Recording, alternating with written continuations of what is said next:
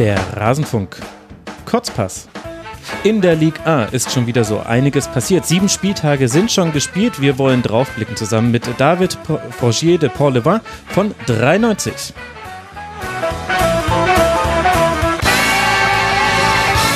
David, hi. Schön, dass du mit dabei bist. Ich hoffe, du verzeihst mir den kleinen, da habe ich den ersten Namenshoppler schon im Intro drin.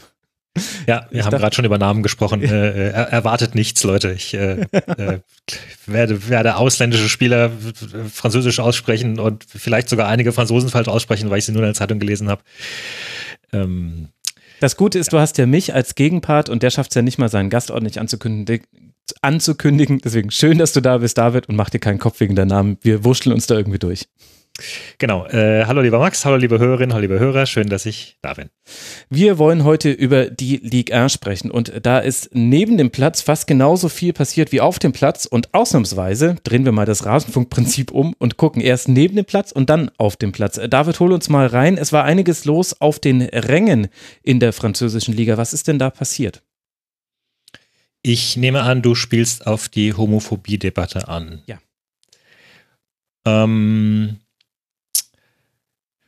großes Thema, ja. Also ähm, ich glaube, was man mitbekommen hat in Deutschland ist, oder was man vielleicht mitbekommen haben könnte in Deutschland, ist, dass Spiele abgebrochen worden sind äh, wegen homophober Gesänge. Das war zuerst nur ein Zweitligaspiel, da haben sich auf äh, Social Media dann die Fran einige Franzosen gleich äh, gleich mokiert, naja, in der zweiten Liga machen sie es, äh, in der ersten Liga trauen sie sich bestimmt nicht. ja. Ähm, und in den folgenden Wochen wurde tatsächlich auch in der ersten Liga ähm, wurden Spiele zumindest kurzfristig unterbrochen. Das basiert, ähm, wenn ich das richtig verstanden habe, auf einer Vorgabe der UEFA. Die Liga hat daraus so ein eigenes Reglement gemacht in drei Schritten. Ähm, das heißt, du kannst einen Stopp von weniger als fünf Minuten einlegen, du kannst dann einen Stopp von bis zu 20 Minuten einlegen und du kannst im dritten Fall einen kompletten Spielabbruch machen. Das ist bisher noch nicht passiert. Was passiert ist, sind eben diese Stopps von fünf Minuten, wo dann äh, die Leute aufgefordert worden sind, das bitte zu unterlassen. Mhm. Und das hat eine auf mehrfacher Ebene unglaubliche Debatte äh, ausgelöst und ist auch ein, naja, ist, ein, ist schon ein schwieriges Thema, weil einerseits kann man sagen, oder würde ich auch sagen, uneingeschränkt, äh, Homophobie hat nichts zu suchen im Stadion. Es ist schön, dass da eigentlich noch was unternommen wird gegen. Es ist durchaus so, dass es in Frankreich äh, viel zu sehr Folklore geworden ist, viel zu viele Gesänge, ähm, gewisse diskriminierende Begriffe einfach ja, gedankenlos benutzen im Grunde. Okay. Aber gerade dadurch ja auch dazu beitragen, dass sich gewisse Vorteile verfestigen. Insofern ähm, Applaus, dass das angegangen wird. Mhm.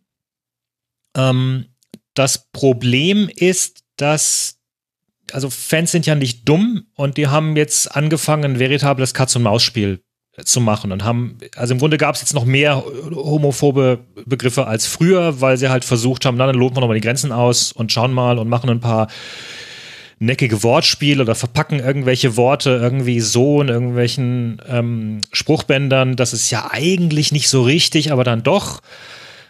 Äh, und dann können wir die Liga mal schön provozieren und dann muss der Schiedsrichter abbrechen und sind ja eh noch fünf Minuten, dann machen wir weiter. Mhm. So, das heißt, ähm, man kann sich die, ein bisschen die Frage nach dem, nach dem Sinn stellen. Du hast dann natürlich die Politik, die ähm, mit eingreift. Du hast eine Sportministerin, die, äh, die auch dankenswerterweise äh, Partei ergreift, sagt, es ist richtig so. Dann hast du den äh, Präsidenten der Liga, der die Sportministerin bespöttelt und sagt, naja, die ist äh, ehemalige Schwimmerin und im Schwimmbecken kommt sowas halt nicht vor, im Fußball sei das normal. Oh. Oh Gott. Ja. So, ähm, viele äh, schwulen Verbände haben gesagt, es ist, es ist richtig und wichtig, dass das Thema angesprochen wird. Andere haben auch gesagt, naja, so ein bisschen, äh, also, oder einige äh, mahnen auch, naja, ja, mit diesem, mit diesem äh, Hammer drauf macht jetzt auch ein bisschen die Arbeit kaputt, die wir jetzt die vergangenen Jahre ge gemacht haben, mhm. weil eigentlich provoziert das alle nur. Klar, wenn ähm, jetzt äh, Spruchbänder auftauschen, wo man versucht, sich möglichst geistreich genau um den beleidigenden Begriff herum zu formulieren, aber genau. ihn ja dann letztlich doch im Subtext äh, die ganze Zeit auf einem äh, Transparent hochhält, dann kann man genau, das schon nachvollziehen. Genau, genau. Und erschwerend kommt halt hinzu, dass ähm, viele Fans und gerade Ultragruppen sich ohnehin von der Politik stark gegängelt fühlen in den letzten Jahren. Mhm. Äh, unter anderem wegen der Ausfahrtsfahrten, die sind ähm, vor einigen Jahren unter diversen ähm, Ausnahmeregelungen, also es war ja mal der Ausnahmezustand ausgerufen worden in Frankreich. Und in dem Zuge haben sie, ähm, haben sie das auch genutzt, um, um Auswärtsfahrten einzuschränken, weil sie auch eh sagten, mit der Geldwesten, unsere Polizisten sind äh, anderweitig beschäftigt. Ähm, oder jetzt vor ein paar Wochen war ja ähm, G7-Gipfel in, in Frankreich, da wurden auch wieder Spiele umgelegt und Polizei konnte nicht vor Ort sein, äh, etc. etc. Und insgesamt gibt's eine, ist eine Kultur entstanden in Frankreich, wo viele Auswärtsfans damit rechnen, ständig rechnen damit müssen, dass die Fahrten ihnen in die Stadt XY untersagt werden, weil O könnte ja Hochrisikospiel sein. Und das wird sehr, sehr nonchalant benutzt mittlerweile. Und äh, Ultras müssen sich, keine Ahnung, dann am Spieltag zu Hause melden bei der Polizeipräfektur oder ansonsten riskieren sie Strafen und all solche Schikanen. Also das heißt, viele Fans haben eh gerade das Gefühl, dass die Politik ähm, sie sehr gängelt, mhm. jetzt aber sagt, naja, aber jetzt gängelt bitte keine Randgruppen und dann sagen halt Ultras, Moment mal, wir sind aber auch gerade hier eine Randgruppe. Ähm, und als jemand, der selbst auch Fußball liebt und auch durchaus Fankultur liebt, kann ich das einerseits verstehen. Ähm, es ist eine unschöne Gemengelage. Trotzdem, ja, bin ich, bin, ich klar dafür, dass man, dass man Homophobie äh, einschränkt und dass man auch als Fan kapiert, dass man die gegnerische Mannschaft auch beleidigen kann, ohne, ohne gleichzeitig noch eine ohne Minderheiten zu diskriminieren. Ja. So. Mhm. Aber äh, sag mir kurz, also da haben wir ja sowieso, wir zwei hier Common Sense und hoffentlich auch alle Hörerinnen und Hörer da draußen werden da mit übereinstimmen. Gleichzeitig merkt man schon, äh, da verquicken sich jetzt verschiedene Probleme und das eine ist dann nicht mehr vom anderen zu trennen. Aber weil du das vorhin einmal so angedeutet hast, dass Homophobie in der französischen Gesellschaft und durchaus auch in den Stadien schon immer noch präsenter sei, als jetzt zum Beispiel hier in Deutschland. Wie sind denn da die Ultragruppierungen aufgestellt, wo wir in Deutschland ja schon in den im, Bre im breiten Konsens der aller, allermeisten Ultragruppierungen einen Konsens haben, der sich gegen die Diskriminierung von Minderheiten und damit eben auch gegen Homophobie richtet. Ist es in Frankreich ähnlich oder unterscheidet sich da Frankreich von Deutschland? Ich glaube schon, dass das Bewusstsein gefehlt hat bislang. Also ich muss dazu immer noch einschränkend sagen, ich lebe in Deutschland. Insofern äh, habe ich den Puls nicht ganz so an, äh, an der Fußballkultur in Frankreich mhm. wie sogar in der in Deutschland. Aber mein Eindruck ist durchaus, dass das Bewusstsein bislang äh, gefehlt hat. Insofern ist die Debatte vermutlich doch wiederum richtig und wichtig. Ähm, und dass wir da in Deutschland schon auch einen Schritt weiter sind und vermutlich, ich meine, es ist ja eine Sache, ob einzelne Leute irgendwas reinbrüllen oder ob eben äh, Ultras gewisse Begriffe in ihre Fangesänge einbauen, um ja. eben gezielt den Gegner zu beleidigen. Ja, würde ich auch sagen, das ist und genau und das ist, würde ich schon sagen, ist in Deutschland deutlich zurückgegangen und in Frankreich eben tatsächlich noch nicht. Nein. Dann bin ich gespannt, wie sich das jetzt in den kommenden Monaten entwickelt. Jetzt gerade ist halt einfach alles sehr hochgekocht und da legt immer die jeweilige Gegenseite nochmal einen drauf. Ich bin sehr gespannt, was du mir dann in ein paar Monaten erzählst zu diesem Thema. Da bleiben wir dran. Jetzt wollen wir aber auch mal aufs Sportliche gucken und als ein alter weißer Mann freue mich ich mich an allem, was konstant ist, was sich nicht verändert. Und deswegen bin ich ganz froh, dass in der Tabelle, in der sich sehr viel verändert hat, eine Konstante noch gleich geblieben ist, nämlich PSG als Tabellenführer. Gott sei Dank. Daran kann ich mich jetzt festhalten, David. Aber knapp, aber knapp. Ja, Punkt gleich. Ja, Punkt Zwei gleich. Niederlagen schon nach sieben Spielen. Wie ist Wann? die Lage? Ähm, Liga Pfui, Europa Hui ist die Lage bei Paris. Also zwei Niederlagen nach sieben Spielen ist krass. Äh, äh, vor allen Dingen äh, gegen, gegen wen? Also gut, gegen Rennen vielleicht äh, okay, aber jetzt gegen Reims, äh, gerade äh, unter der englischen Woche vor, vor zwei Tagen, ja. ist jetzt schon nochmal ein Ausrufezeichen. Ähm, auch nur zwölf Tore erzielt. Der aktuelle beste Torschütze in der Liga für PSG ist Erik Maxim Choupo-Moting. Ach, Mist, genau. Das wollte ich noch als äh, kleinen Gag äh, einbauen, ob du den äh, aktuell besten Torschützen erraten kannst. Ja, Choupo-Moting ist äh, tatsächlich aktuell bester Torschütze. Ich ähm, habe meine Hausaufgaben gemacht, David. Also, also äh, äh, woran liegt es, wenn wir jetzt mal kurz auf die Liga gucken und dann würde ich schon auch gerne noch kurz über dieses Champions League-Spiel gegen Real Madrid sprechen. Also definitiv schießt PSG weniger Tore als in der letzten Saison. Aktuell sind es in Anführungszeichen nur zwölf nach sieben Spielen und man hat zwar nur vier Gegentreffer kassiert, aber das sind dann jeweils auch entscheidende Tore. Also ähm, man hat äh, gegen Ra eben jetzt diese beiden Gegentreffer zu Hause kassiert, 0 zu 2 verloren und eben äh, vorher auch schon äh, die zweite Niederlage, ähm, muss mir kurz nochmal helfen, das war gegen Rennen. Gegen Rennen, genau, genau, gegen Rennen.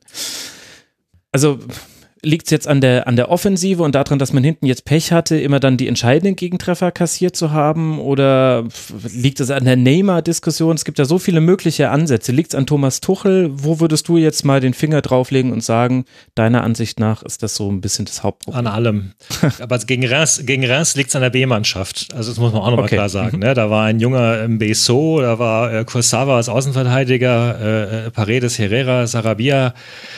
Bernat hat im Mittelfeld gespielt irgendwie und also das. Ja gut, wenn Bernat spielt, dann geht ja sowieso gar nicht. Das wissen, ja, das wissen ja alle. Ich als süddeutsches Medium.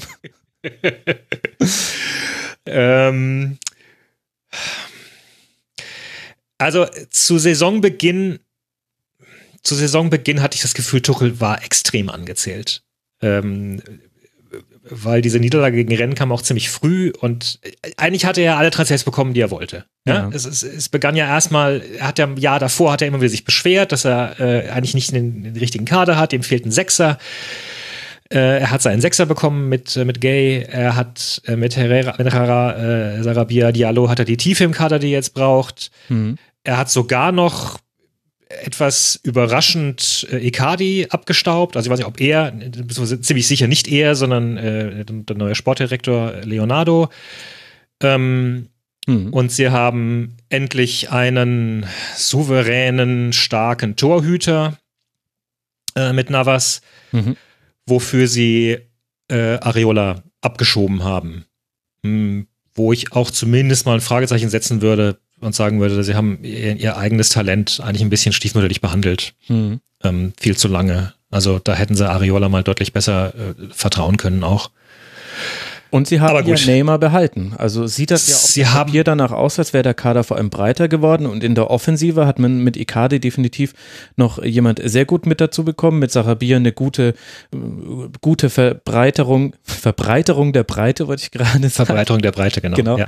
Und Neymar ja noch gehalten. Bei allen Querelen hin und her ist er ja immer noch äh, gar kein so schlechter Fußballer. Nee. Ähm, ich meine, das war ja auch ein unglaubliches Geschacher im Sommer. Also ich weiß gar nicht, ob wir das noch ganz kurz aufgreifen sollen, so im, so im Schnelldurchlauf. Wenn du das oder? schaffst, das kurz zu machen, dann viel Erfolg, David. Ich drücke dir die Daumen. ich versuch's mal. Ja. Ähm, äh, also es begann ja damit, dass das Ende der letzten Saison für Neymar extrem ähm, schlecht lief auch aus persönlichen Gründen. Er hat ja im, im Pokalfinale äh, gegen Rennen, das Paris ja verloren hat, einen Fan geohrfeigt aus Rennen. Quatsch, nicht im Pokalfinale, in Rennen. Also ein Fan aus Rennen hat er, äh, hat er geohrfeigt. Dann gab es diese Ver Ver Vergewaltigungsvorwürfe. Ähm, und dann hat äh, Messi angefangen, ihn zu werben, offenbar. Und dann war halt so dieses Gefühl, glaube ich, bei ihm, Liga taugt nichts, Liga ist zu physisch, er will gerne woanders hin. Er hat auch immer wieder schön äh, betont, dass ja der größte sportliche Erfolg seines Lebens diese äh, äh, Remontada äh, Barcelona gegen Paris war.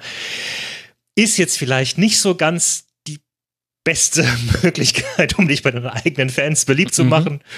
Mhm. Wenn du sagst, der größte Erfolg deiner Karriere war die größte Niederlage, die sie jemals erlebt haben oder gefühlt.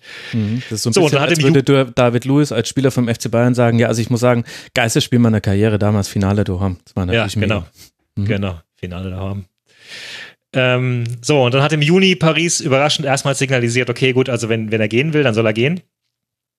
Ähm, dann hat man auch schon gemerkt, dass da eben äh, oder fand ich jetzt, war auch ein Hinweis darauf, dass da eben auch ein neuer starker Mann äh, am Ruder ist mit Leonardo, der ja äh, damals der beherrschende Faktor 2011, 2013 mhm. äh, schon einmal war und der sich jetzt wirklich auch etabliert hat als der, der neue Chef im Ring und der klar gesagt hat, gut, wenn er gehen will, kann er gehen, aber eben nicht unter Einkaufswert. 222 Millionen. Und dann begann ein unglaubliches Geschacher, äh, weil Barcelona ja eigentlich kein Geld hat nach dem Einkauf von Griezmann und de Jong. Ähm, und dann wurden, weiß ich nicht, halt Spieler hin und her verschoben oder geplant, ne? Also so Tabellen gezeichnet. Hier, ihr kriegt den, wenn ihr den nehmt. ja zwei Mittelfeld, drei Mittelfeldspieler gegen einen Neymar und, und, und so ein War ein bisschen wie bei Siedler. Ich tausche äh, drei genau. Holz gegen zwei Schaf. Zwei Lehm, genau, ja. Absolut unglaublich. Leg noch ein Dembele drauf, dann. ja, ja, genau. Und Dembele wurde, glaube ich, noch nicht mal gefragt dann. Also das war dann die letzte Phase der, der, der Verhandlungen. Da hat Barca Spieler vorgeschlagen, ohne sie gefragt zu haben dann noch. Neymar hat noch gesagt, oh, ich, ich zahle auch 20 Minuten selbst, wenn er wollt. Ähm, dann hat Neymars Umfeld anscheinend noch Madrid kontaktiert. Äh, dann hat sich noch Juve eingeschaltet und alle haben halt Spieler, äh, wild Spieler durch die Gegend geworfen, aber halt immer mit Fantasiepreisen, wo dann Paris teilweise gesagt hat, naja, wir, wir wollen die gar nicht unbedingt und so hoch wie ihr die einschätzt, sind die für uns gar nicht und wir haben da keinen Druck, wenn, mhm. wenn ihr wir wollen ja nicht hergeben. Also kurz und gut, am Ende ist er geblieben und er ist äh, ausgepfiffen worden von den Fans. Ähm, ziemlich stark.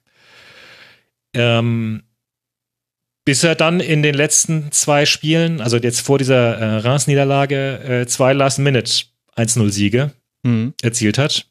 In Neymar-Stil. Eins gegen Straßburg, eins gegen Lyon. Und ähm, jetzt, jetzt war wieder. gegen Reims zumindest wieder Ruhe. Also ich meine, kann man halt auch nicht argumentieren, ne, wenn der, der Star dann das 1-0 noch serviert. Ähm, und zwischendurch war ja dann auch dieses 13-0 gegen Real, was sicher auch geholfen hat, die Stimmung zu bessern, auch wenn Neymar da jetzt noch kein Teil der Veranstaltung war. Aber ja. das war ja auch eine durchaus überzeugende Leistung mit diesem 13-0, wo man zwar auch sehr effizient war, aber Real hatte keinen einzigen Torschuss. Alle zehn Schüsse gingen neben das Tor und PSG hat aus seinen fünf Torschüssen drei Tore gemacht. Ja, aber es war auch großartig, es war auch tatsächlich ein Trainersieg man ähm, offenbar. Also alle Spieler haben anschließend gesagt, sie seien großartig von Tuchel eingestellt worden. Äh, er hat bewusst offenbar gesagt, dass ähm, die Achter gepresst werden sollen von Madrid. Er hat äh, Gay äh, auf die Acht nach vorne geschoben. Ähm, die Maria hat unglaublich gearbeitet. Also das war so der eine Punkt, wo ich echt dachte, oh, jetzt kommt die Wende, weil zu Saisonbeginn wirkte Tuchel total schlapp. Ja. Der schien komplett das Vertrauen in sein Spielercoaching verloren zu haben. Der hat gefühlt kaum noch was verändert, hat äh, positionsgetreu gewechselt, hat taktische Aufstellen laufen lassen. Also gegen Rennen wurde er tatsächlich ausgecoacht, würde ich sagen. Ähm, von, von seinem Gegner Stefan, den wir ja auch schon ausführlich gelobt haben. Mhm. Äh, und bei der und, und, und Cavani soll anschließend genervt gefragt haben, warum denn äh, Mbappé nicht, äh, nicht pressen äh, muss und alle anderen äh, pressen müssen und so. Also da schien einiges im Argen. Ähm, erscheint diese Unstimmigkeiten, die es da gegeben hat in der Rückrunde zwischen Franzosen und Brasilianern im Team nicht so richtig in den Griff zu bekommen. Es wird ihm oft vorgeworfen, dass er seinen Stars zu viel durchgehen lässt. Mhm. Er hat, es gibt einen absurden Streit noch um die Physios und das medizinische Team, weil es wurden neue Leute geholt, ohne dass Tuchel konsultiert wurde. Wobei er letzte Saison selbst versucht hat, äh, neue Physios und Mediziner zu etablieren. Und tatsächlich haben sie extrem viele Verletzungen zu Beginn der Saison gehabt. Cavani war verletzt, Diallo war verletzt, Kera war verletzt, Draxler. Aktuell sind Icardi und Cavani verletzt. Äh, es gab dann sogar äh, ganz wunderbare Sache. Es gab eine, es gab sogar eine Diskussion mit den Greenkeeper. Also es wird endlich mal Zeit für die Rasen von Greenkeeper-Folge, Max. Ja, weil, äh, wem sagst du das? Ich schicke, ich schicke ohne Namen zu nennen Grüße hinaus. Ich warte noch auf eine E-Mail. Weil dem Greenkeeper wurde nämlich vorgeworfen, dass er den Stadion, den Rasen im Stadion äh, top hat, aber den Stadion, den Rasen auf den Trainingsplätzen äh, nicht. Meine Güte. Aber sag mal, äh, David, äh, da wir ja auch noch über andere Teams äh, sprechen wollen, versuche ich da mal zusammenzufassen. Das wirkt auf mich wie im Grunde genau das, was man erwarten kann, wenn man so viele sehr selbstbewusste Fußballstars in ein Team packt, ihnen einen sehr ehrgeizigen Trainer zur Seite stellt und gleichzeitig in einer Liga spielt, in der der Titel wenig wert ist. Also das wirkt wie auf, auf allen Ecken sitzen da, stehen da Pulverfässer und an manchen brennt vielleicht die Lunte schon. Und dann hast du zwar einen sehr guten Kader und du hast eine sehr gute Offensive und der The Theorie nach auch eine sehr gute Defensive. Du hast deine Highlight-Spiele, wie unter anderem gegen Real. In der, genau. in der Liga wackelst du aber. Ähm, es gibt Unstimmigkeiten innerhalb des Teams. Es gibt Fragezeichen rund um den Trainer. Und das Umfeld ist jetzt auch nicht gerade ruhig, nachdem der nee der wichtigste Spieler gesagt hat, ich möchte eigentlich weg und jetzt doch irgendwie geblieben ist. Also sprich über PSG werden wir, glaube ich, noch häufiger sprechen in der Mhm. Saison und das Ja. ist alles andere als ruhig gerade. Also ich glaube, dass es sich die Eier schaukeln werden äh, äh, in der Liga hindurch und vermutlich, da kommen wir dann gleich noch dazu, das auch schaffen werden, weil sich aktuell kein richtiger Herausforderer zeigt. Und es wird wie immer bei Paris und, und was Tuchel ja auch wusste, es wird um diese Champions League-Saison gehen. Und wenn er da das halten kann, was er mit Real zeigt, dann ist vermutlich auch egal, was er in der Liga macht. Hm. Ich, nur Champions League ist halt trotzdem auch ein Wabonspiel. Ne? Müssen wir nicht drüber diskutieren. Da kannst du dann doch auch nochmal gegen sonst wen rausfliegen Ja. im Viertelfinale. Also das wird, das wird alles sehr, sehr spannend, ja. Galatasaray. Allerdings, und- allerdings wurde angekündigt, auch im Zuge dieser Physiodebatte habe ich mitbekommen, dass die Spieler äh, möglichst ihren Peak im Frühjahr erreichen sollen. Es soll jetzt extra darauf hintrainiert werden, dass, äh, dass die Spieler eher im Frühjahr fit sind. Mann, ist das ein tolles Signal an die Liga. Wahnsinn, ne? Galatasaray und Brügge sind neben Real die weiteren äh, Gegner in der Champions League, um mal die richtigen Gegner zu nennen. Der Rest ist es ja ganz offensichtlich nicht. Ja. Wobei, wenn ich mir angucke, da sind immerhin interessante da Namen dabei, nämlich zum Beispiel auf Platz zwei aktuell mit äh, der sehr identischen Bilanz zu PSG, nämlich fünf Siegen und zwei Niederlagen, Angers. Ja. Wie kommen die denn dahin? Was zur Hölle machen die da und wie lange werden die da bleiben? Äh, ich schicke einen Satz voraus, äh, als ich mich jetzt vorbereitet habe auf den Rasenfunk, habe ich gedacht, verdammt ist das eine schwierige Vorbereitung. Weil da stehen ganz viele Mannschaften oben, wo ich Angst vor genau dieser Frage habe, warum stehen die da? Und meine Antwort ist, Weiß ich nicht. die haben ein paar Mal gut gespielt, die haben ein paar Mal schlecht gespielt, jetzt stehen sie da. Ja gut, aber dann ist doch die Antwort eigentlich, es ist die berühmte Momentaufnahme. Man kann es noch Ja. nicht sagen. Genau, also ich, ich kann tatsächlich, ich muss äh, offen gesagt, ich weiß nicht, warum Angers da oben steht. Ich habe sie nämlich gesehen, habe ich sie live, also nicht live, im Fernsehen bei dem, äh, zum, äh, beim Auftakt war es, glaube ich, bei 0 zu 6 gegen Lyon. Äh, und da war Lyon großartig. Hm. so. ähm, Angers, viertkleinstes Budget der Liga, äh, haben sich gefreut, dass sie nur zwei Schlüsselspieler die Saison verloren haben. Was ja auch schon einiges aussagt. Geringste Ballbesitzrate der Liga, ähm, also im Schnitt irgendwas unter 40 Prozent. So. Ähm, ja. Ja. Äh, am, äh, jetzt äh, am, unter der englischen Woche hat, hat ein, ein, ein Joker äh, doppelt getroffen, Ali Juli. Äh, am Wochenende davor hat auch ein Einwechselspieler ähm, äh, dreifach sogar getroffen gegen Saint-Etienne. Also die Mannschaft wird geschlossen. Das zumindest kann man sagen. Äh, obwohl, also die haben getroffen, obwohl die Mannschaften irgendwie auf sechs Positionen umgestellt worden sind. Äh, ausgeglichen ja, zusammengewachsen ja, aber halt eine Kontermannschaft. Ich, es ist schön, dass wir mal ein paar Sätze über sie verlieren können. Ich würde tippen, dass wir das beim nächsten Mal nicht mehr machen. Und wenn doch, dann muss ich mir dringend ein paar mehr Spiele von ihnen anschauen. Also interessanterweise sind sie nach den Expected Points, wo ja so ein bisschen versucht wird, der Zufall rauszurechnen, wären sie jetzt auch auf Platz drei hinter Lille, also hätten sie auch eine ganz gute Bilanz, allerdings dann schon drei Punkte weniger als jetzt. Und sie haben immerhin trotz des wenigen Ballbesitzes die fünf meistens Schüsse in Richtung des gegnerischen Tores. Also das äh, klingt für mich nach Umschaltfußball und dann Ja. Warten wir einfach ab, David. Wir werden noch häufiger sprechen über die Liga und dann können wir uns noch ausführlicher damit befassen. Mit Lille habe ich ja aber auch schon den äh, Drittplatzierten genannt. Das ist so ein bisschen der einzige, neben PSG, der einzige Verein, der im letzten Jahr unter den Top 4 lag, der auch noch annähernd jetzt dort unter Haus, äh, zu Hause ist. Also wir werden über Lyon und Etienne sehr viel später in diesem Kurzpass sprechen. Die hatten einen fürchterlichen Start in die Saison. Ist das jetzt unspektakulär, was da bei Lille passiert ist mit den vier Siegen, einem Unentschieden und zwei Niederlagen? Oder gibt es darüber Worte zu verlieren? Auch gar nicht so viel. Also man muss dazu ja sagen, Lille war definitiv die Mannschaft der Vorsaison. Mhm. Wir haben ja auch, haben sie ja wirklich auch ausführlich gewürdigt. Äh, zu Recht auch. Ich glaube, ohne diese Paris-Katar-Millionen wäre das ein, hätte das ein ganz wunderbarer Meister werden können. Ja. Ähm, sie haben Pepe verloren an Arsenal, das hat man, glaube ich, mitbekommen. Ähm, sie haben äh, einen ihrer wichtigsten Mittelspieler verloren an, äh, an Lyon. Wir haben ja auch gesagt, wie das Mittelfeld sehr, sehr entscheidend dafür war, dass dieser Wundersturm so schön zaubern konnte. Äh, sie haben aktuell vorne drin äh, einen Spieler, den man durchaus mal weiter beobachten kann, äh, Ossiman, der Mhm. mal bei Wolfsburg gespielt hat, ein paar Einsätze, allerdings so unauffällig, dass ich zumindest ihn nicht beachtet, also ich, wusste das noch nicht mal, dass er bei Wolfsburg war. Ich, ich, ich, 14 Bundesligaspieler anscheinend. Ja. Fast alles Einwechslungen. Äh, der jetzt schon sechsmal so, getroffen hat in der Liga. Genau, der, der jetzt die, die, die, die Überraschung der, des Saisonstarts ist. Also er jagt da, den Rekord von Gerd Müller, würde man hier in Deutschland ja, sagen. Total.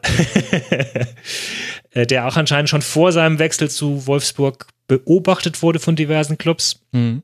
Also er ist erst 20 wohlgemerkt, ne? Ähm, und das wiederum ist, glaube ich, ein ganz spannender Faktor, den man nicht genug betonen kann, nämlich äh, das Scouting, was Lille gerade macht, mhm. das ja von äh, Luis Campos maßgeblich betreut wird, obwohl er keinen offiziellen ähm, Posten äh, bei Lille hat.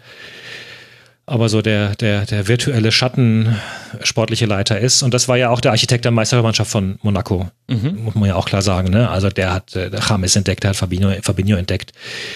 Der hat jetzt für Lille unter anderem äh, äh, Seki äh, Selik äh, den Türken geholt, 22 Rechtsverteidiger, äh, Marktwert aktuell irgendwas unter 20 Millionen. Ähm, äh, hat jetzt äh, noch einen äh, türkischen Spieler geholt, Yusuf Yichi, äh, auch 22, der junge Timothy Weah ist gekommen aus Paris. Mhm. Also da, ähm, da sollte man in den nächsten Jahren ein sehr gutes Auge drauf werfen, glaube ich, wer alles zu Lille kommt. Da äh, habe ich großes Vertrauen in diese, in diese Strukturen. Da ist mir auch ein Name aufgefallen, äh, ziemlich unbekannt, wird kaum jemand von gehört haben, Renato ja. Sanchez. Ja. Das scheint ein junger Portugiese zu sein, hat aber noch nicht so wahnsinnig viel gespielt für Lille. Nee, aber könnte genauso diese, äh, hat, hat glaube ich auch so eine Vergangenheit, dass er nicht so richtig zum Zug kam bei seinem alten Verein. Du, weiß ich nicht, das habe ich nicht so genau im Blick gehabt. Ja. ja. Als süddeutsche Systempresse finde ich es gut, dass er jetzt nicht mehr in der Bundesliga spielt. Okay, gut. Also Osiman macht äh, seine Buden und Lil scoutet ja. sehr gut. Da das genau, genau. Legen also Osiman kann man durchaus mal beobachten. Mhm. Äh, läuft viel, gutes Auge für Stellungsspiel. Mhm. Hat auch schon zwei Assists zu seinen sechs Toren hinzugefügt. Also das ist schon sehr ordentlich. Ich würde auch glauben, dass, dass wir über Lidl nochmal sprechen im Laufe der Saison. ja, davon gehe ich auch schon fast aus. Ich, ich hoffe es auch eigentlich, dass da sich zumindest irgendjemand irgendwie oben etabliert. Ja, es, also äh, dahingehend ist äh, die Ligue 1 schon auch eine interessante Liga. Bei aller Dominanz von PSG, dahinter passiert schon so einiges. Unter anderem ja auch, dass ein FC Nantes aktuell auf Platz 4 äh, liegt mit einer sensationellen Tordifferenz von 7 zu 5 Toren. Das riecht nach Spektakel. Wie geil ist es? So eine Frage wollte ich schon immer mal stellen. Es ist vor allem überraschend, weil mit äh, Gurküff ein Trainer kam, den man jetzt da überhaupt nicht erwartet hätte. Das ist jemand, der eigentlich Zeit für Ideen braucht. Und auch das hatte ich ja letztes Mal schon mal erwähnt. Wir haben da mit äh, Waldemar Kita einen Präsidenten, der Trainern überhaupt keine Zeit gibt, irgendwas zu etablieren. Also es ist jetzt der 13. Trainer in zwölf Jahren. Äh, ähm, und der sechste seit 2016. Warum auch äh, nicht? Genau, wir hatten, äh, wir hatten ja, glaube ich, letzte Folge hatte ich gerade noch erzählt, dass äh, Halilocic äh, gekommen war, der auch als Sturkopf galt und dass das äh, potenziell krachen könnte. Es hat dann die ganze Saison nicht gekracht, sondern eine Woche, also es hat, es hat schon gekracht, so gegen Ende der Rückrunde und eine Woche vor Saisonbeginn wurde Halilocic dann entlassen. Ähm, ne? äh, Nont hat sich ganz viele Abfuhren geholt, ähm, äh, mehrere Trainer sollen abgewunken haben und dann kam Gorküff und du fragst dich, was, also was wollen die jetzt genau mit dem? Der, der ist damals in, äh, in Rennen entlassen worden äh, im Zuge der großen Umstrukturierung, obwohl er vier Siege in Folge gemacht hatte, hat, nimmt es in Rennen nach wie vor unglaublich übel. Und äh, das Spannende an ihm eigentlich, das, das Witzige an ihm, warum er jetzt bei Nantes ist, ist, dass er vermehrt versucht hat, bei verschiedenen Vereinen immer sein äh, Jeu à la Nantaise zu, zu etablieren. Und das fand meistens keinen Anklang. Also das, das, den Nantes-Stil. Und wir sind ja ein Bildungspodcast hier. Ich kläre mal ganz kurz auf, der, dieser Non-Stil Jeu à la Nantes wurde äh, 60er, 70er gespielt, also starke Laufleistung, Zonenverteidigung, Abseitsfalle, viel Rhythmusänderung und ähm, wird heute als Begriff allgemein benutzt für ein Team wie so fluides Spiel und Positionswechsel, äh, okay. One-Touch und sowas. Mhm. Ähm, und das wirkte nicht so, als sei das jetzt das Richtige für Nantes, also zumindest nicht im 21. Jahrhundert als Mannschaft aber aktuell funktioniert's. Also ähm, ich wohlgemerkt auch basierend auf einer starken Defensive. Er hat einen ganz netten, ganz netten ähm, äh, taktischen Kniff gemacht, indem er Girotto vom defensiven Mittelfeld in die Innenverteidigung gestellt hat und dadurch jetzt so eine Art unverhofften Neuzugang hat. Und aktuell äh, ja, präsentieren die Spielfreude, Entspanntheit, also inklusive des Trainers. Das, obwohl sie äh, Rangier abgeben müssten, einen ganz wichtigen Spieler, Kapitän, der in so einer Transferposse äh, nach Marseille gewechselt ist. Also der, der ist am Deadline, der ist er nicht gewechselt bis Mitternacht. Er sollte wechseln bis Mitternacht und ist er nicht gewechselt, aber es gibt in äh, Frankreich eine Joker-Regelung, wo du äh, nach dem, äh, nach dem Verstreichen der Transferfensters noch, noch einmal wechseln darfst innerhalb der Liga. Und dann was ist, er dann ist denn das für eine Regel? Was, was denken ne? sich denn diese Verbände? Das ist ja Wahnsinn. Das ist, als würdest du ein Gesellschaftsspiel machen. Okay, gut. Und dann ist er quasi als Joker, ist er dann nach, der, nach dem Deadline, der, genau. die ja dann gar keine wirkliche Deadline ist, ist er dann noch gewechselt. Okay, genau. klar. Also wir, ich lerne hier tatsächlich viel in den Folgen mit ja. dir. Bildungspodcast. Okay, also Nantes, das könnte sich noch einpegeln. Drei 1 zu 0 Siege in den sieben Spielen jetzt bisher, nach Expected Points übrigens irgendwo auf Platz 15. Also da sieht man schon, man hat auch das Optimale rausgeholt aus dem schönen Spiel, was man da spielen möchte. Und man tritt so, nach dem, was ich sieht, auch mit einer relativ klaren Stammformation an. Also da scheint Gorküf jetzt auch einfach auf das zu setzen, was er, was er glaubt zu haben. Und aktuell funktioniert das gut, könnte sich aber noch einpegeln. Ja, trotz 14 Abgänge, 10 Neuverpflichtungen. Also. Ja.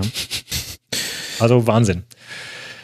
Gut, Nantes auf äh, Platz 4. Dahinter wartet jetzt eine weitere Mannschaft, äh, die es halbwegs geschafft hat, sich oben zu halten. Jetzt, jetzt normalisiert sich ein bisschen äh, die Tabelle. Wir wollen kurz über Bordeaux sprechen. Was gibt es da festzuhalten? Was für einen Saisonstart hatten die? Einen einfachen. Okay. Also die letzten. Also vom Grüße her meinen, einfach. Grüße an meinen 93-Kollegen Axel, der mit mir darüber streitet, ob Spielpläne, äh, völlig überbewertet. Spielpläne wichtig sind, genau, ja. Also die letzten vier Spiele gegen Dijon, Metz, Brest und Amiens. Und das sind jetzt alles nicht Namen, wo man unbedingt also das sind Namen, wo man durchaus erwarten kann, dass man gewinnt, auch wenn das manche nicht geschafft haben, äh, schon auch größere Namen. Äh, und zum Auftakt haben sie gegen Angers verloren. So, äh, das Wichtigste bei Bordeaux ist, oder jetzt vielleicht auch für ausländische Zuhörer, ist halt, dass sie Koscielny geholt haben mhm. von Arsenal, der sicherlich in der Spieleröffnung nochmal einiges ähm, beizutragen hat. Ansonsten, äh, wir haben ja auch jetzt so ein Investorenkonglomerat äh, Neues, die angekündigt hatten, Ziel sei Top 6. Gibt aktuell so ein bisschen Zweifel, ob das tatsächlich ein Top 6-Kader ist. Daraufhin sagte dann äh, im Sommer der, äh, der, der, eine Vorsitzende Joe da Grocer, ah, wir haben einige großartige Leute im Visier. Das ah, die Bordeaux-Variante Bordeaux von, wenn ihr wüsstet, wen wir schon alles haben. Und was äh, genauso äh, krass wie hier in Deutschland. Also ich meine, wenn ich mir angucke, dass man insgesamt nur sieben Millionen investiert hat, also dann sind da entweder bei den zurückgekehrten Leihspielen richtig, äh, richtige Granaten mit dabei oder man konnte das nicht so ganz halten. Ja, ja, also es kam halt Koscielny so als Name äh, und der Rest waren äh, ablösefreie Spieler. Also Maxer ist jetzt vielleicht ganz, äh, eine ganz gute Idee für Innenverteidigung. Ja, also nein, tatsächlich, es kam halt, es kam halt nicht viel. So, ähm, das heißt, die äh, Investoren haben ja auch gar nicht investiert, wenn ich mir angucke. Also ich nehme jetzt alle Daten von transfermarkt.de, äh, 7 Millionen Ausgaben, äh, 34 Millionen Einnahmen, das heißt eher ein Transfer plus gemacht. Hört sich jetzt nicht so an, als hätte man da Geld reingesteckt, um ja so ein bisschen den Turnaround zu schaffen. In der letzten Saison Bordeaux ja auf Platz 14 eingelaufen. Genau, ja. Äh, Trainer ist auch sehr unzufrieden. Trainer übrigens äh, Paulo Sousa, hatte ich das überhaupt schon mal erwähnt? Ah, ja, ja, hatten wir schon mal kurz drüber gesprochen. Hat mir, okay, ja. Ist ja aus der großen Dortmunder Mannschaft in den 90ern. Ja, genau. Äh, ja, jetzt, äh, jetzt unter der Woche hat, ähm, hat der junge Adli, äh, war Doppeltorschütze gegen Amiens. 19 Jahre alt, äh, kam schon im Winter, saß die ganze Zeit auf der Bank, war, kam nicht so richtig rein, war ein bisschen unzufrieden, ähm, hat jetzt in zwei Spielen richtig stark aufgedreht. Also vielleicht Vielleicht kann man den ein bisschen beobachten. Aber ehrlich gesagt hört sich das jetzt für mich von außen betrachtet so an, als wenn ich jetzt Bordeaux-Fan wäre, dann wäre die kurze Begeisterung darüber, jetzt vielleicht mit Investoren neue Möglichkeiten zu haben, schon wieder ganz schön verflogen. Auch wenn natürlich aktuell die Tabelle gut aussieht, aber als Bordeaux-Fan könnte ich ja auch den Spielplan lesen und wüsste. Das geht einigen so in Frankreich. Hm.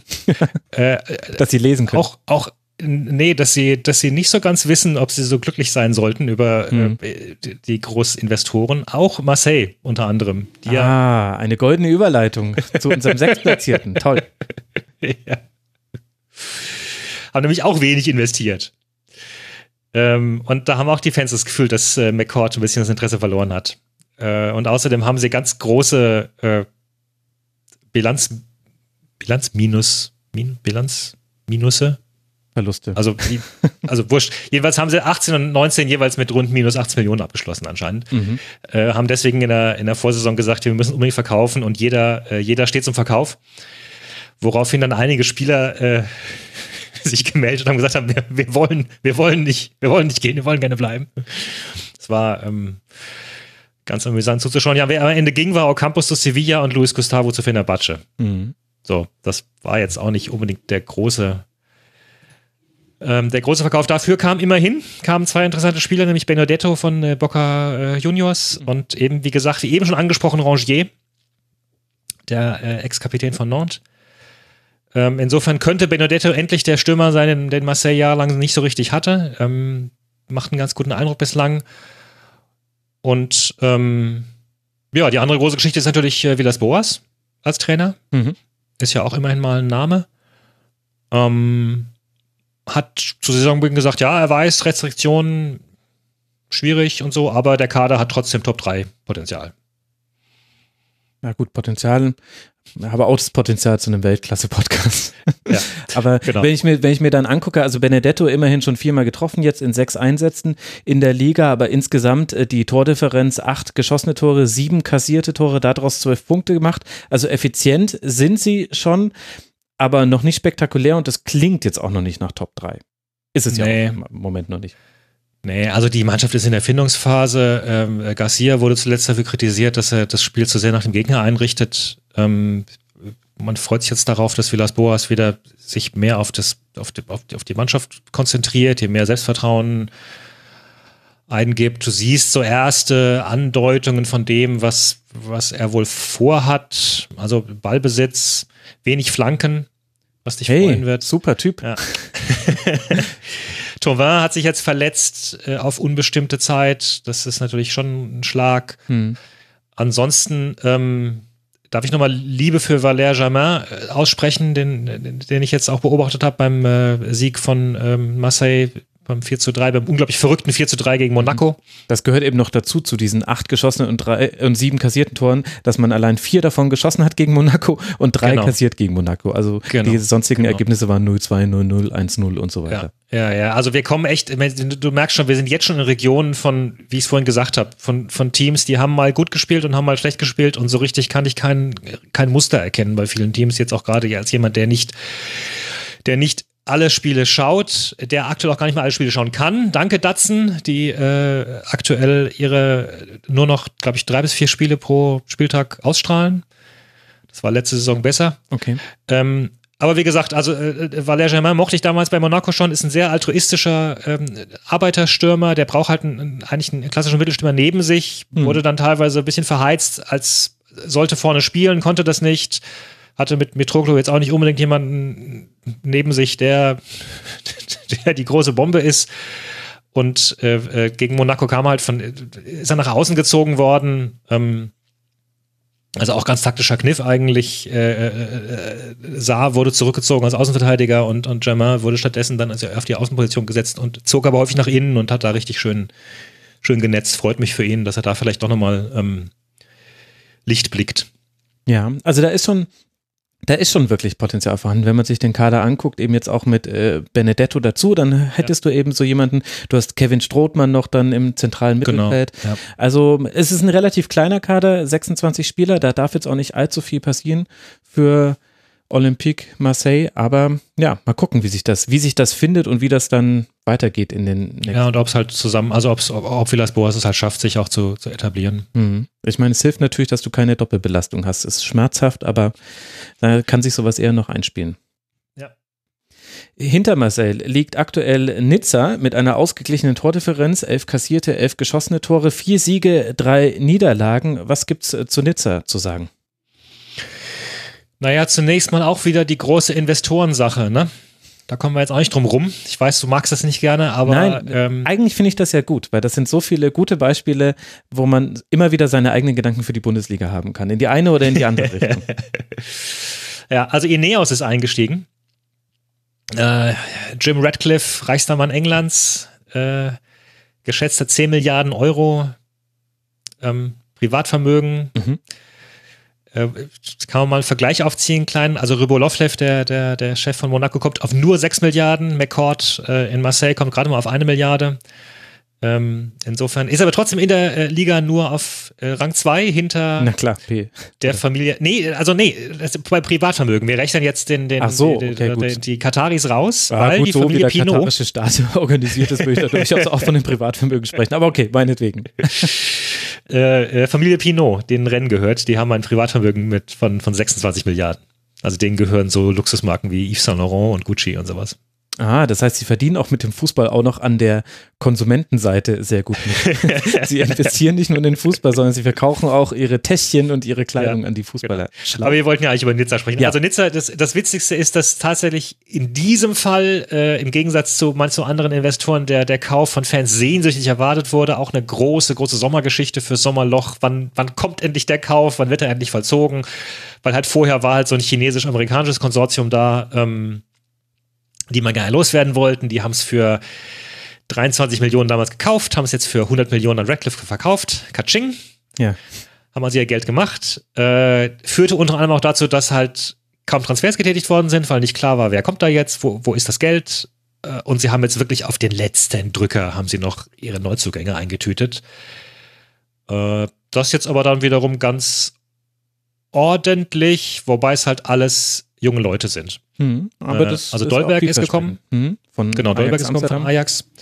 Äh, Unas, ähm, äh, ganz spannender äh, Rechtsaußen. Claude Maurice, ebenfalls sehr interessanter äh, Linksaußen von Lorient. Äh, Nsoki von Paris. Ähm, also, das ist nach wie vor eine Jugendmannschaft. Auch das galt ja letztes Jahr Mhm. schon. Gilt äh, umso mehr. Ähm, das Kuriose an diesem ganzen Investoren hin und her gewechsel ist die Auswirkung auf und für äh, Vieira als Trainer, weil der wurde ursprünglich von den von den vorigen ähm, vom Führungspersonal geholt, äh, äh, River und Fournier, und die hatten sich zerstritten dann mit den Investoren, die sind gegangen. Hm.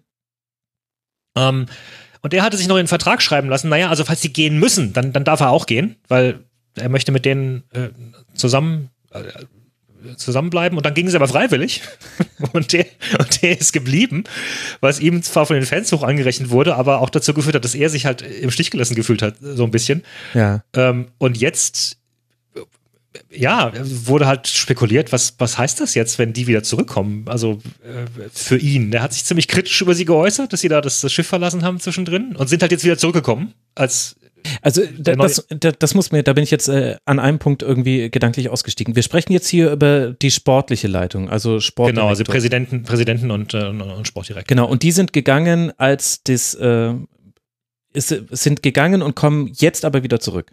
Genau, sind also sind äh, haben hingeschmissen, weil sie von den alten Investoren sich nicht äh, Okay, jetzt, angemessen jetzt unterstützt bin ich gefühlt haben und Und, weil sie das freiwillig und, gemacht und haben, Radcliffe, konnte er nicht. Radcliffe mit. hat jetzt Okay. gesagt, äh, dann holen wir sie wieder zurück. Jetzt. Okay, Oder okay, beziehungsweise okay. Sie, haben, sie haben sogar, wenn ich mich richtig entsinne, war es sogar so, dass sie äh, äh, Radcliffe äh, quasi ja, gerufen haben, der soll doch noch mal ein Auge drauf schauen und wäre das nicht was für ihn. Also sie haben ihn quasi geholt und dann war klar, war auch klar, war auch klar, dass, ähm, dass sie wieder mit einsteigen. Also ziemlich, ziemlich abstruse Sache, die mir so als ehemaliger Politikwissenschaftler ja fast schon Spaß macht, aber Ja klar, also es gab auf jeden Fall ein sehr interessantes erstes äh, Ja. Kick-Off-Meeting, wie man in genau, Neudeutsch ein Kickoff-Meeting im, im wahrsten Hey, schön, dass ihr wieder da seid. Okay. Aber, aber Nizza, hochspannende Mannschaft. Äh, Jüngster Kader der Liga, im äh, Durchschnitt äh, 23 Jahre jung. Du hast ja auch schon angesprochen, auch die Zugänge, alle sehr, sehr jung und talentiert. Und was ich bisher über Patrick Vieira als Trainer gelesen habe, hat sich auch sehr positiv angehört. Also es könnte jetzt auch trotz der Umstände, wie es dazu kam, auch ein ganz guter Match sein zwischen Trainer und Kader. Ja, ich mache eine Einschränkung. Also es ist halt, letzte Saison war es, glaube ich, der drittschlechteste Angriff der Liga. Mhm. Also das haben wir auch schon mal, hatten wir auch schon mal besprochen. Vera spielt halt defensiv. Mhm. 30 Und Tore ist- in 38 Spielen war das letztes Jahr. Ja, genau. Und das ist so ein klein bisschen schade eigentlich. Ähm, ich sage nicht, dass Trainer sich nicht auch weiterentwickeln können. Mal schauen, weil da ist unglaublich viel Potenzial und da sind ganz viele echt spannende Leute. Mhm. Ähm, mal sehen, ja. Also sie haben, äh, haben ein paar Spiele gut und ein paar Spiele schlecht. äh, ich hatte sie jetzt zuletzt gesehen eben gegen Monaco, da waren sie schlecht. Da kommen wir vielleicht, wenn wir nach, uh, wir müssen, müssen auf die Tube drücken. Mhm. Äh, über Monaco müssen wir noch kurz sprechen, dann äh, nachher. Ähm, war gleichzeitig auch das erste gute Spiel von Monaco, insofern. Okay, aber da könnte auch was entstehen äh, bei Nizza. Wir, wir verfolgen das genau. Wir ja definitiv eine interessante Persönlichkeit. Jetzt kommen wir noch zu zwei Mannschaften, über die wir sprechen wollen, wo ich bei der Aussprache ganz genau unterscheiden muss. Wir wollen erst über Start Rem sprechen und dann über Reims. Start Rennes. Ah, Reims. Na, siehst du, das Reims. ist ja eindeutig. Weißt du, hätte jetzt der Max aber gewusst. Also, Start Reims ist aktuell genau. mit nur zwei Gegentreffern, damit äh, beste Defensive der Liga, steht man Unglaubliches aktuell ganz gut da. Ja. 6 zu 2 ist das Torverhältnis. Nach sieben Spielen. Ja, ist halt wie so ein erster Satz im Tennis. Ja, äh, also zu Reims auch nur einfach ganz kurz, ganz viel Liebe äh, äh, für Reims nach diesem siebten Spieltag. Ähm, äh, wegen diesem Sieg gegen PSG. Haben vorher auch schon Marseille und Lille geschlagen. Äh, haben eine starke Defensive einfach um Abdelhamid und, äh, und der, der ein sehr unterschätzter Innenverteidiger ist, wohlgemerkt, ähm, und dem jungen äh, Disasi davor so zwei Abräumer mit, mit Chavalerin und äh, Montesi ähm, und der der spannende Typ, auf den man ne meistens zwei, also du hast zwei spannende Sturmtalente bei bei Reims, auf die du einfach in den nächsten Monaten in die jemand in den nächsten Monaten ein Auge werfen sollte. Es haben ganz viele Leute schon Augen drauf geworfen. Das ist äh, Remy Audin, der äh, schon fast hätte wechseln können diesen Sommer und jetzt äh, äh, Boulaidia mit einem sensationellen Fallrückzieher in der Nachspielzeit gegen Paris hat das 2-0 eingeleitet und das ähm, das Witzige an äh, Dia ist eigentlich seine, ähm, seine Entwicklung zum, zum Profispieler. Der war vor zwei Jahren noch in der, in der siebten Liga. Ah, der ähm, Niklas Füllkrug der Liga A. So ungefähr. Äh, und als er elf Jahre war, sollte er mal bei Saint-Etienne vorspielen und dann hatte das Auto seines Vaters auf dem Weg eine Panne und der Vater war so verärgert, dass er, dass er, dass er, dass er ein Taxi gerufen hat und sie mit dem Taxi zurückgefahren sind. Also nicht, nicht zu Saint-Etienne, sondern zurück nach Hause. Das heißt, erster Einstieg in den Profifußball schon mal verpasst. Dann sollte er vier Jahre später bei Lyon äh, aufgenommen werden in der Akademie und wurde abgelehnt, weil er nicht die richtige Statur hat. Also zweiter Einstieg in den Profifußball verpasst. Äh, dann erkrankte sein Vater, äh, die hat eine Ausbildung gemacht, um die Familie, ähm, äh, um die Familie über Wasser zu halten und äh, äh ja, ungefähr vor, vor, vor, zwei, drei Jahren ist er dann, ist er dann explodiert und, und hat angeblich irgendwie Bällen alleine den ganzen Platz hinterhergejagt und das Tor noch geschossen. Ähm, und beim ersten Freundschaftsspiel gegen Reims, Quatsch, für Reims, äh, hat er nach 45 Sekunden getroffen. So. Also ist ein, ist, ein, ist ein junger, erfrischender Typ, der auch ganz anders auftritt, vielleicht weil er nicht durch Akademie, Akademien gegangen ist. Ähm, sehr spannend. Ist nicht Stammstürmer aktuell, wird häufig auch eingewechselt, aber ähm, also das, das macht einfach Laune. Das hört sich so an. Und ich habe natürlich äh, Hendrik Weidand gemeint, nicht Niklas Füllkrug. Da will man einen Gag reinwerfen und versemmelt ihn dann auch noch. Und sie haben einen Philipp Lahm-ähnlichen Spieler im Kader mit Hassan äh, Kamara, der 1,68 groß ist und auf, auf der Linksverteidigerposition, nach ja. dem, was ich so sehe, bisher auch ganz gute Spiele und gemacht hat. Der, der ein Tor gemacht hat gegen Paris mit eins, äh, einen Kopfball. Klar, warum auch nicht? Ja, hat die großen, standen so große Innenverteidiger um ihn herum und er, er springt hoch mit seinen 1,68 und schießt das 1-0. Großartig. Ja, man merkt schon ein bisschen die Liebe für dieses 2 zu 0, die merkt man dir schon an bei PSG. Lass uns über Start Rennes noch sprechen, den Pokalsieger der Liga ja.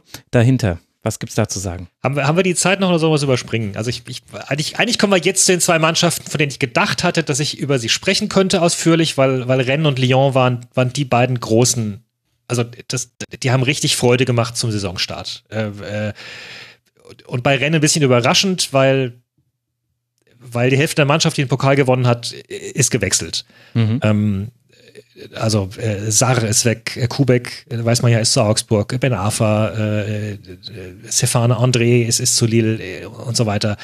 So, und trotzdem haben sie in den ersten drei Spielen ein Feuerwerk abgebrannt. Das war unglaublich. Das war die, der, das war der heiße Shit der Liga. Und ähm, inmitten all dessen äh, Kamavinga. Ähm, 16-jähriger Spieler, der beim Sieg gegen PSG alleine das Mittelfeld von Paris ausgedribbelt hat. Okay. Furchtlos unverfroren, technisch großartig, ähm, Auge für Vorlagen. Ich habe ihn äh, zufälligerweise dann ähm, ein, zwei Wochen später live im Stadion gegen Straßburg gesehen, also tatsächlich live. Ich war in Straßburg und habe mir das äh, Ligaspiel ähm, äh, Straßburg-Rennen angeschaut. Und da äh, auch da war er auffällig. Er hat, er hat fast schon so einen leichten Tick, dass er ständig manisch den Kopf dreht und nach allen Seiten Ausschau hält. Das wirkte auf mich ein bisschen übertrieben, aber es zeigt, glaube ich, auch, wie, wie wichtig ihm Spielübersicht ist. Hm.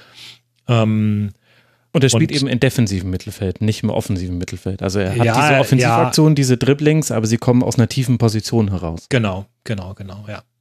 Und er ist offenbar schon seit einigen Monaten auf dem Radar großer Clubs, aber spätestens seit diesem Paris-Spiel, glaube ich, wahrscheinlich bei, bei allen drauf. Ist in Angola geboren, äh, der französische Verband versucht derzeit, ihn möglichst schnell einzubürgern, ja. weil die Nationalmannschaft hat ja so wenig Talente. Klar. Äh. wo, wo ist da eigentlich der DFB? genau, so. Also das, das war der, der Saisonauftakt von Rennen und alles war super und jetzt seitdem dümpeln sie äh, vor sich hin.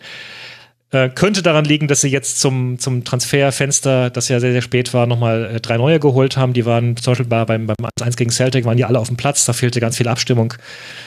Hm. Ähm, also eine, eine Mannschaft im Umbruch. 22 Zugänge, 22 glaube, Abgänge, ja. durchwachsene, durchwachsene Saison bisher mit aber ihren Spitzen nach oben und eben mit Kamavinga, da im 16-Jährigen im Mittelfeld, auf dem man definitiv ein Auge bringt. Ja, und ich habe nach wie vor ganz, ganz viel Vertrauen in Julien Stefan ähm, als Trainer, mhm. der ja letztes Jahr einen großartigen Job gemacht hat. Ich glaube, der kriegt die auch wieder zusammen. Der muss jetzt wahrscheinlich auch mal mit denen arbeiten und dann kommen sie hoffentlich wieder, wieder nach vorne.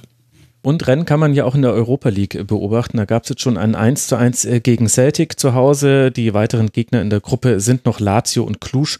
Also durchaus, ich glaube, von Rennen werden wir noch was sehen, auch international. Ja, ja glaube ich auch, das hoffe ich auch. Man, das bekommt machen echt Spaß. Dann müssen wir definitiv noch über Lyon sprechen, denn die waren in der letzten Saison auf Tabellenplatz 3 hinter Lille und PSG, jetzt aktuell auf Tabellenplatz 11 und ohne jetzt den Tabellenplatz überbewerten zu wollen, aber drei Unentschieden und zwei Niederlagen bei sieben Spielen, das ist schon ordentlich. Wo hakt's denn bei Lyon? Ähm, möglicherweise am Trainer. Ähm, also auch da wieder, die Story ist halt, dass es nach zwei Spieltagen so aussah, als seien sie der große Herausforderer für Paris dieses Jahr. Mhm. Das war, ich habe es gerade vorhin schon erwähnt, ich habe das 6-0 gegen ähm, Angers gesehen, das war atemberaubend guter Fußball. Äh, und, ähm, und seitdem treten sie halt auf der Stelle. Also der, der, der Spielaufbau ist schlecht, die, die Spieler scheinen zaghaft, Defensive scheint nicht so recht mit der Offensive zusammenzuarbeiten was insofern ein bisschen überraschend ist, weil das das große Versprechen war, das äh, vor der Saison im, im Raum stand, dadurch, dass ähm, Fekir zu, zu Betis gewechselt ist, hieß es, ah, dann kann der neue Trainer endlich sein, sein geplantes 4-3-3 besser aufziehen. Das hätte mit Fekir nicht so gut gepasst und dann ist da äh, stärkerer Block vorhanden. Die haben auch, also das ist auch nach wie vor eine großartige Mannschaft. Die haben unglaubliches Talent in der Offensive. Die haben ne, Moussa Dembele, Bernard Traoré, Memphis Depay, ähm, du hast im Mittelfeld hast du mit, mit, mit Hussein Aouar einen, einen Spieler, der absolut großartig zu Saisonbeginn war, den ich hier eigentlich als großes Talent jetzt loben müsste, nur ich, ich, kam gar nicht auf die Idee im Vorfeld, weil ich dachte, naja, der ist ja schon seit drei Jahren da. Und also, ich glaube, vor zwei Jahren habe ich den mal als Talent gelobt, ne? Der ist 21. Also, ähm, aber es ist ein großartiger Achter mit Spielgefühl und Ballgefühl ähm, nutzt auch seine Antritte mehr jetzt in letzter Zeit. Also großartiger Typ, einige tolle Leute, haben auch gut verpflichtet. Thiago Mendes von Lille, äh, Andersen für die Innenverteidigung. Schön Alles, ein bisschen leer gekauft, ne? Mit Mendes und Kone. Also defensives ja, Mittelfeld, genau, linker Verteidiger. Ja, genau. Jeweils ja, von dem Team, was ein Platz höher war in der letzten Saison. Ja. So, und jetzt ist die Frage, also äh, die, die zweite große Änderung ist halt der Trainer und Sportdirektor, weil äh, Juninho ist zurück. Mhm. Ähm, Juninho, die große, der große Mythos für Lyon. 344 Spiele. Könnte man den Titel. nicht für, für den ein oder anderen Freistoß in der Nachspielzeit nochmal einwechseln? Ja, genau. Das würde ich 44 sehen. Freistöße? Ja. ja. Gab es nicht auch irgendeinen berühmten gegen Bayern? Kann ich mich nicht dran erinnern. ich bin ein süddeutsches Medium. Ich kann mich an Gegentreffer gegen FC Bayern kann ich mich grundsätzlich nicht erinnern. Aber, aber gehört halt zu dieser ganz großen Zeit von Lyon mit dazu. Genau, zu der ganz großen Zeit und macht eigentlich auch einen ganz, ganz guten Eindruck als, äh, als sportlicher Leiter. Ähm, und dazu wurde neben ihm eben äh, äh, Silvino als, als, Trainer geholt, der mir vorher kein Begriff war, muss ich sagen. Ähm, der auch anscheinend kein Französisch spricht. Das ist die, die zweite interessante Änderung. Vorher hat äh, äh, Präsident äh, Olas, der, der große Mann äh, in Lyon, immer täglich beim Trainer angerufen, so dass sich gewisse Trainer unter Druck gesetzt gefühlt haben. Und äh, Silvino hat jetzt gesagt, nee, nee, der hat, der hat sich bei mir noch nicht gemeldet. äh, ja, aber ich also ist ein interessanter Mann, weil er hat bisher noch nie als Cheftrainer äh, fungiert. Er war bei Inter Mailand äh, Co-Trainer, er war bei Brasilien äh, Techniktrainer. Weil genau, die Brasilianer ja. haben ja große Defizite der Technik, das weiß ja jeder, da muss man, da muss man ja. nochmal nachlegen. Und jetzt erst der Cheftrainerposition, also durchaus interessante Verpflichtung. Ja, ja, aber kam durchaus mit ein bisschen Vorschusslorbeeren, hat ja unter, hat ja bei Mailand unter Mancini ähm, oder neben Mancini äh, gecoacht. Mhm. Ähm, man merkt auch an, dass er, dass er Ideen hat, aber ja, er lässt seine Außenverteidiger der, derzeit sehr, sehr defensiv ähm, auflaufen. Also offenbar tatsächlich auch Vorgabe. Es gab keine einzige Vorlage meines Wissens diese Saison von einem Außenverteidiger. Hm. Äh, er wartet sehr, sehr lang mit Wechseln. Also beim, bei, beim Spiel gegen Amiens war das auffällig, da hat er in der 80. Minute äh, drei neue Spieler eingewechselt. Klar. Und ja. warum nicht? Ne? So.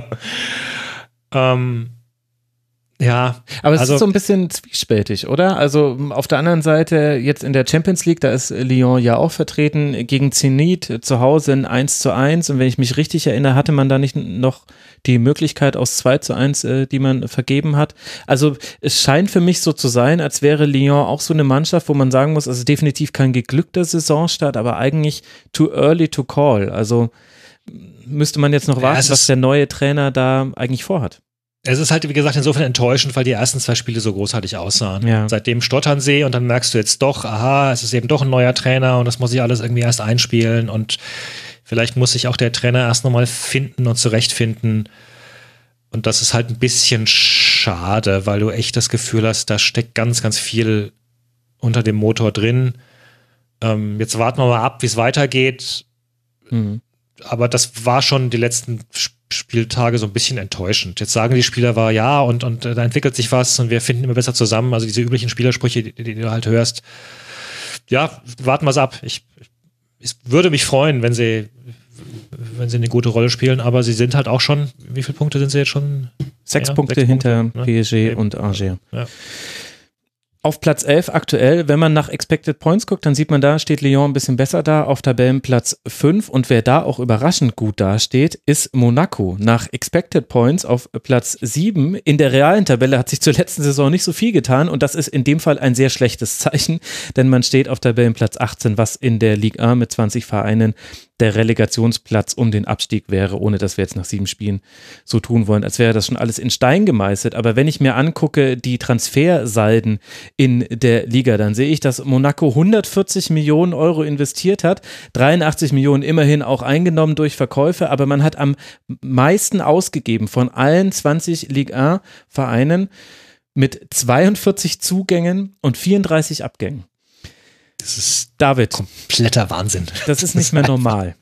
Nein, es ist auch, es ist auch, also ich bin ja, äh, ich habe es ja schon mal erwähnt, ich bin ja Monaco-Sympathisant. Äh, äh, mein Cousin hat da ja Jugendmannschaft gespielt.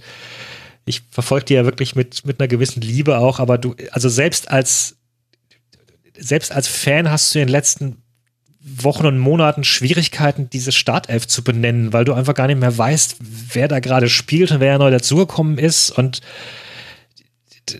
also es, es, ist absolut verrückt. Die haben sich eine komplette Mannschaft neu gekauft. Mhm. Ähm, Im Grunde ja zwei im Winter sogar. Ja, und, und teilweise richtig große Namen auch. Also mit, mit Lecomte eigentlich ein super Torwart aus Montpellier, der jetzt richtig schlecht gespielt hat. Ähm, Fabregas ist, ist ein erschreckender Schatten seiner selbst. Der hat die Saison mit einer roten Karte begonnen und Anschließend ist er schlechter geworden. ähm, also in den ersten Saisonspielen konntest du auch darauf wetten, dass Monaco sich rot einfängt. Äh, am, am, dritten Spieltag haben sie 2-0 gegen Nîmes geführt, dann gab es ein Rot gegen Jemerson, am Ende war es ein 2-2. Also ich, wahrscheinlich hätte ich jetzt, weiß ich, vollkommen ratlos Kübel von von Häme und Ärger ausgeschüttet, wenn jetzt nicht dieser siebte Spieltag gewesen wäre, wo sie halt gegen Nizza durchaus überzeugend gewonnen haben und zumindest in der Offensive sah das jetzt ganz, ganz ordentlich aus, was da mhm. ähm, Golovin, Ben Yedda äh, und Slimani gemacht haben. Erste Saison so ein, am siebten Spieltag ja, war das genau, jetzt eben. Ja, genau, ja, ja, ja. Also Ben Yedda auch so ein überraschender Transfer eigentlich, wo du denkst, ne, so jemanden kriegst du eigentlich nicht. Ähm, der will anscheinend sich in Position bringen für äh, das nächste Großturnier, für die Nationalmannschaft. Und ähm, hat da das Gefühl, dass er in Frankreich mehr gesehen wird als in Spanien. Mhm. Also ist ein äh, Mittelstürmer, der von Sevilla kam, für alle diejenigen, genau, genau, die jetzt nicht genau. gleich mit ja, dem Namen ja. Ben Yedda etwas anfangen können. Ja, äh, Bakayoko ist zurück aus der, aus der großen Meistermannschaft. Das zumindest ist, also allerdings nur geliehen von Chelsea. Das freut einen. Aber ansonsten sind da so viele großartige Namen, die dann, sobald sie da sind, so ein bisschen das HSV-Syndrom irgendwie. Sobald sie da sind, funktioniert es nicht. Also Jardim mhm. ist auch hart angezählt, das merkt man auch, wenn man. Schon wieder. Ich, ja, mal wieder, genau, ja. Ich ver verfolge diverse äh, Monaco-Fans auf, auf Twitter und, und, und, und so und äh, da ist nicht mehr viel Liebe für den einzigen Superhelden Jardim vorhanden der ja schon mal entlassen war. Dann genau. kam Thierry Henry und dann kam Jardin wieder mit zurück. Also kam Jardim zurück, genau. Jardim. Und, äh, und ja, also er war nicht, ich bin sicher, dass, also ich meine, und es war ja jeweils mit Millionen Abfindungen verbunden, mhm. sowohl Jardim zu entlassen als auch äh, äh, dann ähm, Thierry Henry zu entlassen. Ich bin sicher, das wäre aktuell wieder der Fall. Also es ist ein Trauerspiel eigentlich. Es ist ein absolutes Trauerspiel, was mit dieser Mannschaft passiert, die die ja eigentlich, weiß ich nicht, über Jahrzehnte auch für Spielkultur stand. Und auch für ein gelungenes Scouting ja eigentlich durchaus. Also genau, aus Monaco kamen ja häufig ja. die Talente, die vorher nicht auf dem Radar der großen Vereine waren. Ja, Wobei, wie gesagt, in den letzten Jahren kamen sie unter anderem wegen Luis Campos. Und der ist eben jetzt bei Lille. Mhm also es ist nicht so, dass um Gottes Willen, die, Monaco war tatsächlich auch schon vorher äh, äh durchaus ein, ein, ein, ein, eine Talentschmiede. Äh, aber also man mehr, also von den letzten Wintertransfers, die geholt worden sind in Monaco, ist eigentlich nur Gelson Martins äh, ein Erfolg.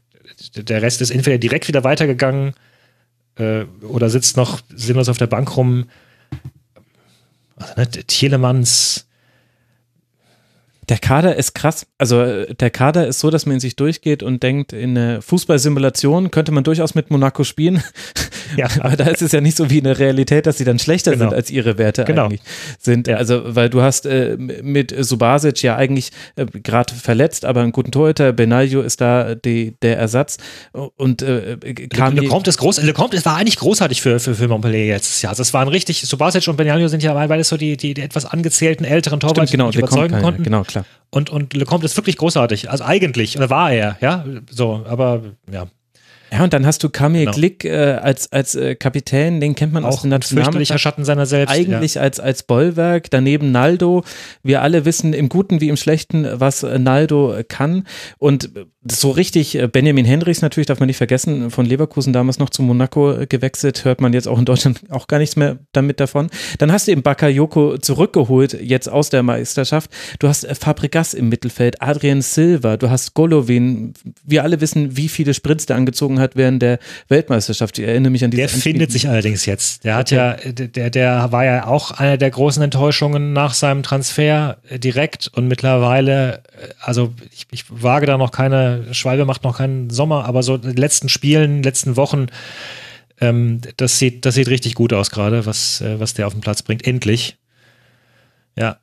Also es ist schon, es ist, ähm, es ist ein bisschen ein Mysterium. Ben Yedda haben wir schon angesprochen, dann Jean-Kevin Augustin ist von Raba Leipzig noch zu Monaco gewechselt, ohne dass ich jetzt sagen will, der reiht sich da jetzt schon direkt neben Ben Yedda ein in der, in der Hierarchie, aber um zu zeigen, also Monaco war ja sehr aktiv auf dem Transfermarkt und es funktioniert mal wieder sehr, sehr wenig. Ein Sieg, drei Unentschieden, drei Niederlagen. Über Monaco werden wir auch wieder viel reden, David.